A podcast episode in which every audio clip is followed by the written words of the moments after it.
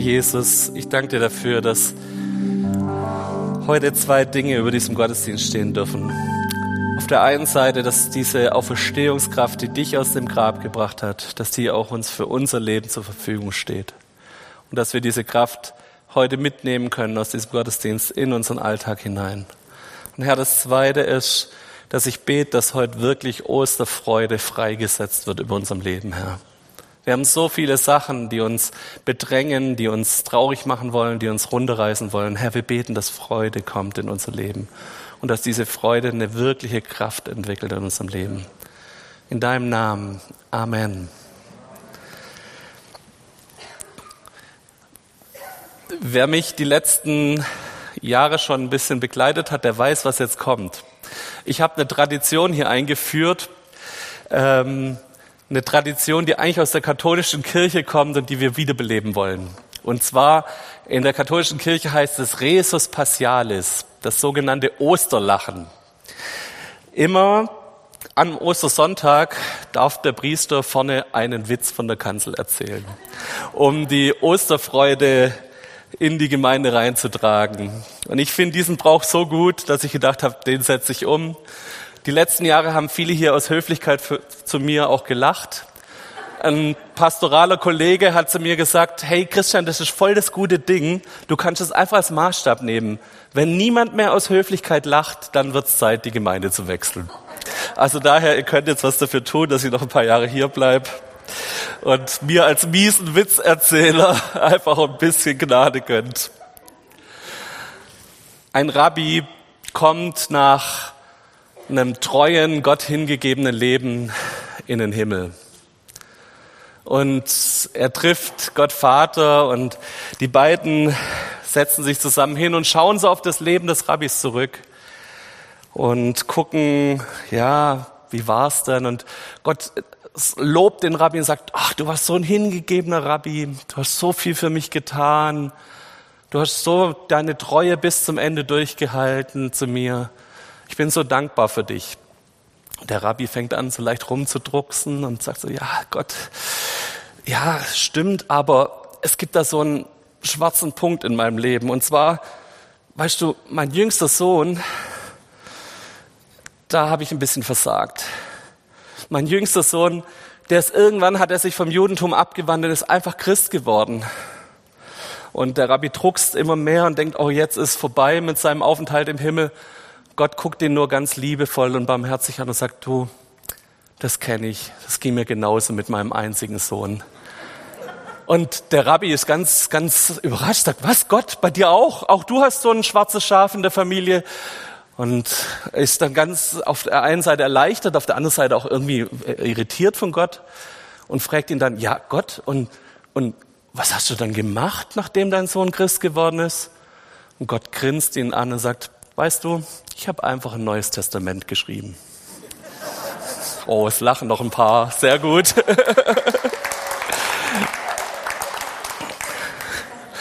Okay, ich bleib noch ein Jahr. Wir haben vorher den Text aus Johannes 20 gelesen und ich möchte euch noch mal einen Part, den Part mit Maria Magdalena noch mal vorlesen, weil da ich drüber will ich heute predigen. Maria blieb draußen vor dem Grab stehen und weinte. Mit Tränen in den Augen beugte sie sich vor und schaute in die Grabkammer hinein. Da sah sie zwei Engel in weißen Gewändern dort sitzen, wo der Leichnam von Jesus gelegen hatte. Einer saß am Kopfende und der andere am Fußende. Und die Engel fragten Maria, Frau, warum weinst du? Maria antwortete, Sie haben meinen Herrn weggenommen und ich weiß nicht, wo Sie ihn hingelegt haben. Nach diesen Worten drehte sie sich um und sah Jesus dastehen. Sie wusste aber nicht, dass es Jesus war. Jesus fragte sie, Frau, warum weinst du? Wen suchst du? Maria dachte, er ist der Gärtner. Darum sagte sie zu ihm, Herr, wenn du ihn weggebracht hast, dann sag mir, wo du ihn hingelegt hast. Ich will ihn zurückholen. Soweit mal. Ich kann mich so in diese Tränen und in diese Maria hineinversetzen, wie es dir gerade in diesem Moment ging. Sie haben meinen Herrn weggenommen. Und ich glaube, in den vielen Gesprächen, die ich mit Menschen um mich herum habe, dass es manchen Leuten aktuell gerade auch so geht. Dass wenn wir unsere Weltsituation gucken, wenn wir nach zwei Jahren Pandemie direkt in einen Krieg gesteuert sind und diese, diese Nöte und Leiden sehen in der Ukraine, dass dieses Gefühl, sie haben meinen Herrn weggenommen, dass das ein Gefühl ist, das wir vielleicht durchaus nachempfinden können. Vielleicht geht es dir aber auch ganz persönlich in deinem Alltag so. Ich habe vor kurzem mit jemandem gesprochen, die hat mir erzählt, das letzte Mal Gott so richtig gespürt habe ich vor zwölf Jahren, wo ich dachte, boah, das ist auch so ein Zustand von, sie haben meinen Herrn weggenommen. Ich habe schon lange nicht mehr erlebt, dass Gott in mein Leben reingesprochen hat. Mir fehlen diese Gotteserlebnisse. Mir fehlt es, dass diese Gegenwart Gottes über meinem Leben ist. Und dann gucken wir uns diese Maria von Magdala da an.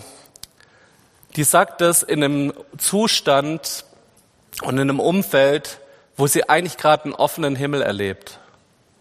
Da stehen zwei Engel und der auferstandene Jesus an ihrer Seite und die Maria, die ist so in ihrer Trauer, so in ihrer Hoffnungslosigkeit gefangen, dass ihre erste Reaktion darauf ist, zwei Engel plus ein auferstandener Jesus, das ist Leichenraub. Die kommt nicht auf die Idee, dass gerade ein offener Himmel vor ihr ist, sondern ihr einzige, einziger Gedanke ist, ihre einzige Erklärung in ihrer Hoffnungslosigkeit ist, sie haben Jesus geraubt.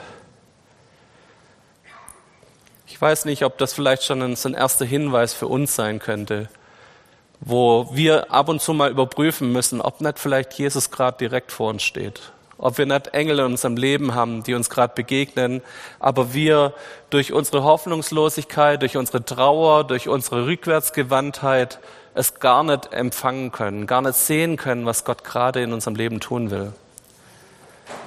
Vielleicht erleben wir das ähnlich in unserem Leben dass wir ab und zu mal unseren Blick heben müssen und merken müssen, hey, Jesus steht schon längst neben dir. Das sind Engel um dich rum, die zu dir sprechen wollen und du erkennst es nicht. Ich weiß nicht, wo, wo es dir so geht. Ob du ein ähnliches Erlebnis hast von dieser Hoffnungslosigkeit, von diesem Fehlen, dass, ja, dass du nicht deinen Blick nach vorne richten kannst, gar nicht erkennst, wer um dich rum ist, wer, wer zu dir sprechen will. Aber ich glaube, dass Jesus sich genauso uns offenbaren will, wie er es bei der Maria gemacht hat. In Offenbarung 3.20 lesen wir, Hör doch, ich stehe vor der Tür und klopfe an. Wer meine Stimme hört und die Tür öffnet, bei dem werde ich eintreten und ich werde mit ihm das Mahl einnehmen und er mit mir. Gott will sich dir offenbaren, will sich dir zeigen, will sich dir ja, will dir eine Möglichkeit geben, dass du mit ihm zusammen an den Tisch hockst und dass ihr zusammen Gemeinschaft habt. Das ist sein Wunsch, das ist sein Herzensanliegen. Das kommt auch durch bei dieser ganzen Geschichte rund um Ostern. Er blieb nicht im Grab, er blieb nicht tot, er blieb nicht derjenige, der sich zurückgezogen hat, sondern er kam und hat gesagt, ich möchte mich euch zeigen, ich möchte euch offen, mich euch offenbaren, ich möchte Zeit mit dir haben, ich möchte Zeit verbringen mit dir, wo du ganz nah bei mir bist. Und wenn das deine Osterbotschaft ist, dass Gott an deine Herzenstüre klopft, dann ist das die richtige Botschaft, die du heute gehört hast. Auch bei Maria gibt es diesen Moment, wo sie merkt, wer um sie rum ist. Da gibt es diesen Moment, wo es in ihrem Leben einmal kurz zuckt und sie spürt, als er sie anspricht. Maria, sagt Jesus zu ihr. Sie wandte sich zu ihm und sagte auf Hebräisch Rabuni, das heißt mein Lehrer. In diesem Rabuni steckt eine ganze, eine ganze Offenbarung drin, ein ganzes Glaubensbekenntnis. Ihr kennt alle das Wort Rabbi für Lehrer, der Lehrer. Aber hier sagt sie Rabuni, das ist die personalisierte Form, mein Lehrer. Du bist mein Lehrer. Du bist derjenige, der meinem Leben Sinn gibt, der mir zeigt, wie ein Leben funktioniert. Wir haben die letzten Wochen darüber gepredigt, dass wir von der Lehre Jesu uns abhängig machen wollen, dass er für uns ein Joch hat, das leicht ist, das leicht zu tragen ist und das uns ein Leben ja, ermöglicht, wo wir in der Leichtigkeit und in der Freiheit leben können, die wir so vielleicht nicht von uns kennen. Wie oft hast du schon gedacht, dass du es mit dem Gärtner zu tun hast? Und eigentlich stand Jesus vor dir. wenn Last und Trauer unser Herz ja zu hart machen, sind wir nicht mehr offen dafür, dass Gott sich offenbaren kann. Dann können wir es nicht mehr zulassen, dass mein Lehrer zur Tür reinkommt. Er will mir zeigen, wie leichtes und wie freies Leben funktioniert. Und ich weiß, dass diese Offenbarung des Auferstandenen, dass das nichts ist, was einmal vor 2000 Jahren passiert ist, sondern dass das täglich passiert. Lass es zu, dass er sich dir offenbart, heute, hier in deinem Leben. Ich möchte mit uns einen Schritt weitergehen. Vers 17, Jesus sagte zu ihr, halte mich nicht fest, ich bin noch nicht hinaufgegangen zum Vater, aber geh zu meinen Brüdern und Schwestern und richte ihnen aus, ich gehe hinauf zu meinem Vater und zu eurem Vater, zu meinem Gott und eurem Gott. Maria aus Magdala ging zu den Jüngern, sie verkündigte ihnen, ich habe den Herrn gesehen, und sie erzählte, was er zu ihr gesagt hatte. Diese Offenbarung, dieser Gott, der sich offenbart, diese Nachricht, die will nach draußen getragen werden. Und ich finde es total spannend, dass Jesus Maria von Magdala gewählt hat.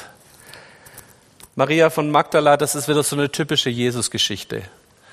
Eigentlich hätte er ja zum Beispiel Petrus wählen können, den Fels, auf den ich meine Gemeinde baue. Oder Johannes, sein Lieblingsjünger, ein Jünger nach dem Herzen Gottes. Oder Matthäus, der es gewohnt war, alles ganz exakt aufzuschreiben. Das wäre doch der beste Zeuge gewesen für die Auferstehung. Aber wen wählt sie? wählt Jesus aus, er wählt Maria aus. Und das ist so ein typisches Jesus-Ding, wo er uns was sagen will. Lasst uns nochmal klar machen, wer Maria ist. Wer in den letzten Jahren Chosen geguckt hat, diese Serie über das Leben Jesu, der hat ein bisschen vielleicht ein Bild vor Augen. Maria war eine Frau. Erstes Manko in der damaligen Gesellschaft. Zweites Manko, sie war unverheiratet. Drittes Manko, ich weiß nicht, ob ihr noch wisst, wie Maria auf Jesus getroffen ist. Als Jesus sie getroffen hat, war das eine Frau, die in zerrissenen Kleidern rumgelaufen ist, die dämonisch besessen war. In der Bibel wird uns berichtet, dass als Jesus für sie gebetet hat, dass gleich sieben Dämonen aus ihr ausgefahren sind. Hey, und diese Frau wählt Jesus aus, dass er, dass sie diejenige sein darf, die zum ersten Mal ihn als Auferstandenen sieht. Ich glaube, dass uns das was sagen darf und das was sagen sollte. Mein erster Gedanke war, was ist nochmal meine Ausrede dafür, dass ich nicht als Verkündiger für seine Offenbarung tauge? Das war mein erster Gedanke, wo in mir hochkam, wo ich dachte, hey, hey, wenn Jesus diese, diese Person, diese Maria wählt, dann kann er es vielleicht auch mit mir machen dann kann auch ich vielleicht dafür taugen, dass ich von ihm erzähle. Dann kann auch ich vielleicht dazu taugen, dass ich weitergebe, was ich erlebt habe mit Jesus, wo er sich in meinem Leben offenbart hat. Und ich hoffe, euch geht's genauso, dass ihr selber auch spürt, da ist ein großer Wunsch danach, dass diese Offenbarung nach außen dringt. Jesus ist zwar für dich persönlich ans Kreuz gegangen, ist für dich von den Toten auferstanden, aber hey, da gibt's was, was nach außen will was nach außen dringen darf und soll. Und es braucht dich und mich, dass wir das nach außen tragen. Ich weiß nicht, ob er diese Dringlichkeit spürt, die diese Nachricht hat, dass wir verkündigert sein dürfen dafür. Da gibt es einen Auftrag für uns. Ostern beauftragt uns auch, nach außen zu gehen. Ich glaube, dass gerade aktuell es besonders Christen braucht, die Licht in diese Welt hineintragen. Und ich weiß nicht, wie es deiner Seele geht, ob du vorher schon auch gemerkt hast, dass du so viel Druck auf deiner Seele hast, so viel Lasten zu tragen hast, dass du gar nicht diesen Blick für den offenbarten Jesus hast. Dann komm an den Punkt, dass du ihm das vor ihm ausschüttest und ihm nochmal neu sagst, Herr, offenbar du dich neu in meinem Leben. Komm du neu mit deiner Kraft über mein Leben. Komm du neu mit einer Osterfreude über mein Leben. Aber wenn das passiert ist, dann ist es nicht bloß Wellness für deine Seele. Wenn das passiert, dass du diese Osterfreude, diese Offenbarung von Jesus, dass er dieses Grab verlassen hat, dass er lebt, wenn du das erlebt hast, dann ist es nicht bloß, damit es dir besser geht und du dich wohler fühlst, sondern da ist da ein Auftrag mit verbunden, dass du das rausträgst in diese Welt. Unsere Welt braucht dieses Licht in der Finsternis. Unsere Welt braucht Leute, die Hoffnung tragen und die Hoffnung hinaustragen. Wenn dich diese Nachricht von Jesus am Kreuz kalt lässt, wenn die dich nicht emotional berührt, wenn die nicht irgendwo in deine, dein Herz reinkommt, dann hast du ein Problem. Dann musst du wieder neu vielleicht zulassen, dass Jesus sich offenbart. Wenn du denkst, die Geschichten, die mir äh, so passieren, die sind mehr der Gärtner als der auferstandene Jesus, dann lass es zu, dass Gott sich neu dir offenbart. Nimm dir Zeit, ihn neu zu suchen und dass er schon längst an deiner Herzenstüre klopft und mit dir Gemeinschaft haben will. Ich liebe es total, dass Jesus so jemand Ungeeignetes wie die Maria auswählt.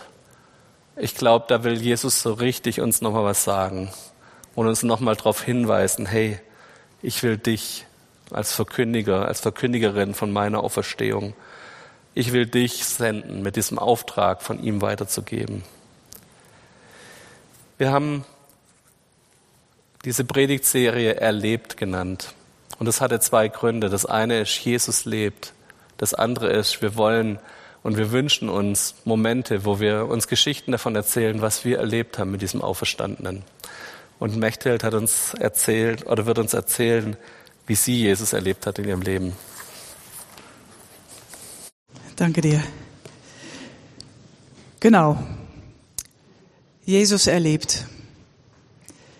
Ein ganz kurzer Blick in meiner Kindheit, die war geprägt von Funktion, von äh, Strenge, ziemliche Strenge und äh, von ein geliebt werden, wenn man auch wirklich alle Forderungen nachgekommen sind. Haben viele auch erlebt. Bin ich nicht die Einzige. Dann war es so, dass ich äh, geheiratet habe, in Berlin gewohnt habe und äh, dann kam eins nach dem anderen. Äh, mein Ex, mein damaliger Ex-Mann äh, ist fremdgegangen.